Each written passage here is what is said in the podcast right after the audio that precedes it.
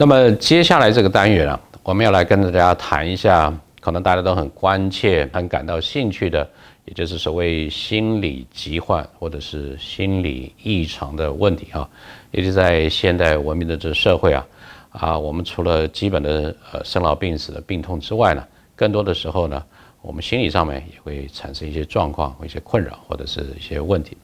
那么在谈更仔细的一些特殊的心理疾患之前呢？我们想来跟大家先谈一下，那到底我们怎么样来界定啊？这个所谓呃心理这个异常哈？那通常心理学家，尤其是临床心理学家，在研究这样的议题的时候，大概有四个面向来去考虑，我们怎么样界定啊所谓的心理的这个异常？啊，第一个是比较从文化或者社会的规范或者是常模的这个观点，也就是说某个人的这个行为或者他的某一些的表现、思维的方式。真的有很多异于常人，而且是非常不一样的这个地方哈。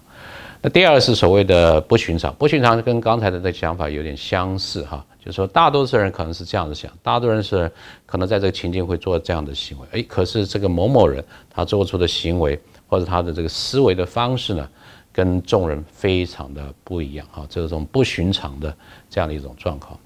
那第三个恐怕也是蛮关键的，就是所谓呃。是不适应或者适应不良的这些行为哈，就是说个人的不管是思维的方式也好，或是做出来的行为哈，那其实会造成他自己以及跟社会或者其他周遭人之间的这个互动啊啊，产生一些不是很好的、不是很正面的一些结果哈。那这个时候常常我们就会啊去反省说，是不是自己的状况啊真的出了一些问题哈。那再来就是比较 personal 个人的这个呃这个。苦恼或者是个人这个压力，也就是说，当你有了这些特殊跟人家不一样的思维或者是行为的这个方式的时候，可能你跟周遭的人都觉得格格不入哈。那么对自己呢，产生很大的这些困扰跟这个压力哈。那通常我们在界定或者是考虑心理异常或者心理疾患的时候，大概这四个呃标准哈，这四个定义呢，我们都需要去考量的哈。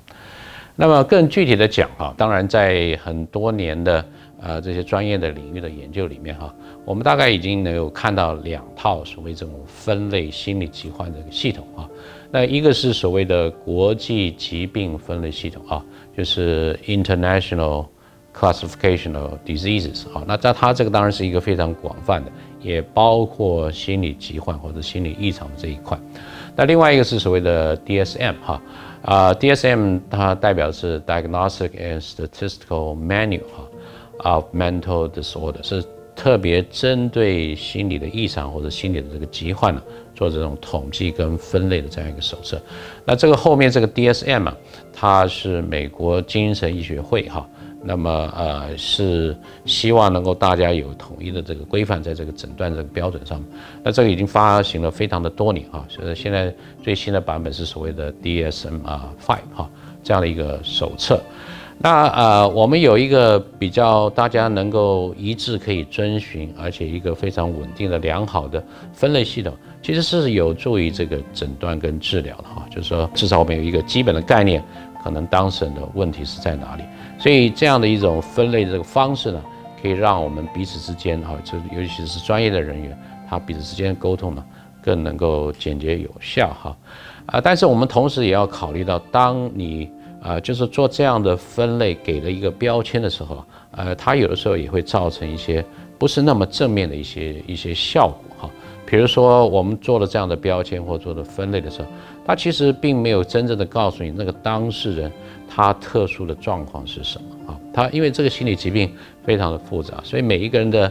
展现的这个情况呢，都会有所不一样。所以光是给一个标签的时候，常常就会忽略掉个人的这些差异。还有就是说，虽然我们做了分类，但这个分类啊，并不能够非常清楚的告诉你前因跟这个后果，也就是说，到底是什么样的原因导致他有这样的一个心理疾患或者是异常哈。那么他的预后会如何？那当然也是要看我们怎么样能够做一些这个治疗跟处愈的这个工作哈。还有就是说，有的时候我们会担心，当我们给这个当事人啊，或者他得到了这样的一个分类的这个标签之后，可能真的会有一些标签化的这样的一个不好的效果哈。所以大家因为不是很了解，就借由这个标，有点像是我们讲的刻板印象哈。所以大家可以把这种呃心理疾患的分类，有的时候它会像是一种心理异常的一种一种刻板印象哈。那你如果不是很了解的时候，只是凭着这个标签所来的刻板印象去看待这个人的话，啊，其实是有很多的时候是非常非常负面啊，不是很正面的哈。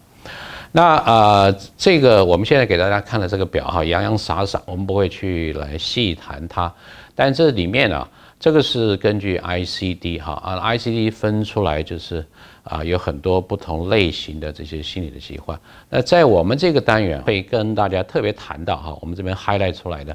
有一些是比较跟压力所造成的焦虑症的有关，有些是所谓啊情绪或是情意上的这些异常。再来就是这个呃失觉失调症啊，就是 schizophrenia，还有最后我们会谈到一点这种啊性格上的这些心理这个异常哈，或者是反社会的啊性格的这样的这个问题哈。那啊我们也会从很多不同的观点哈，就是比较生物性的观点，比如说看他内在的这个身体的这个状况，或者是大脑这个运作，还有心理的这个功能的观点。还有行为的这个观点哈，这是行为主义啊给我们带来的一些想法，还有比较认知历程的观点，以及精神分析的这个观点啊，这是在我们过去花了很多的篇幅来谈的。还有就是社会文化这些观点，那这些不同的观点从不同的角度来切入，来去了解心理这个疾患了。那最终我们如果加以整合的话，大概就是可以归纳为这个这个所谓脆弱压力的模式啊。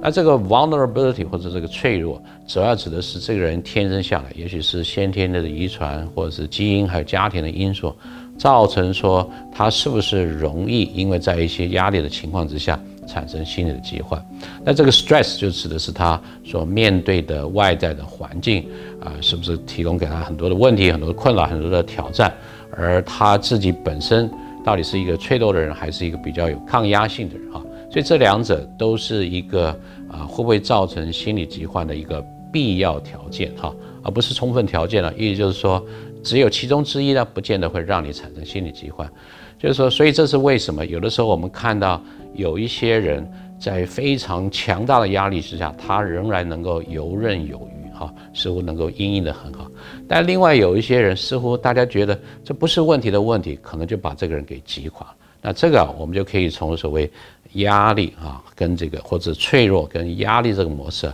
来看待心理疾患会不会发生？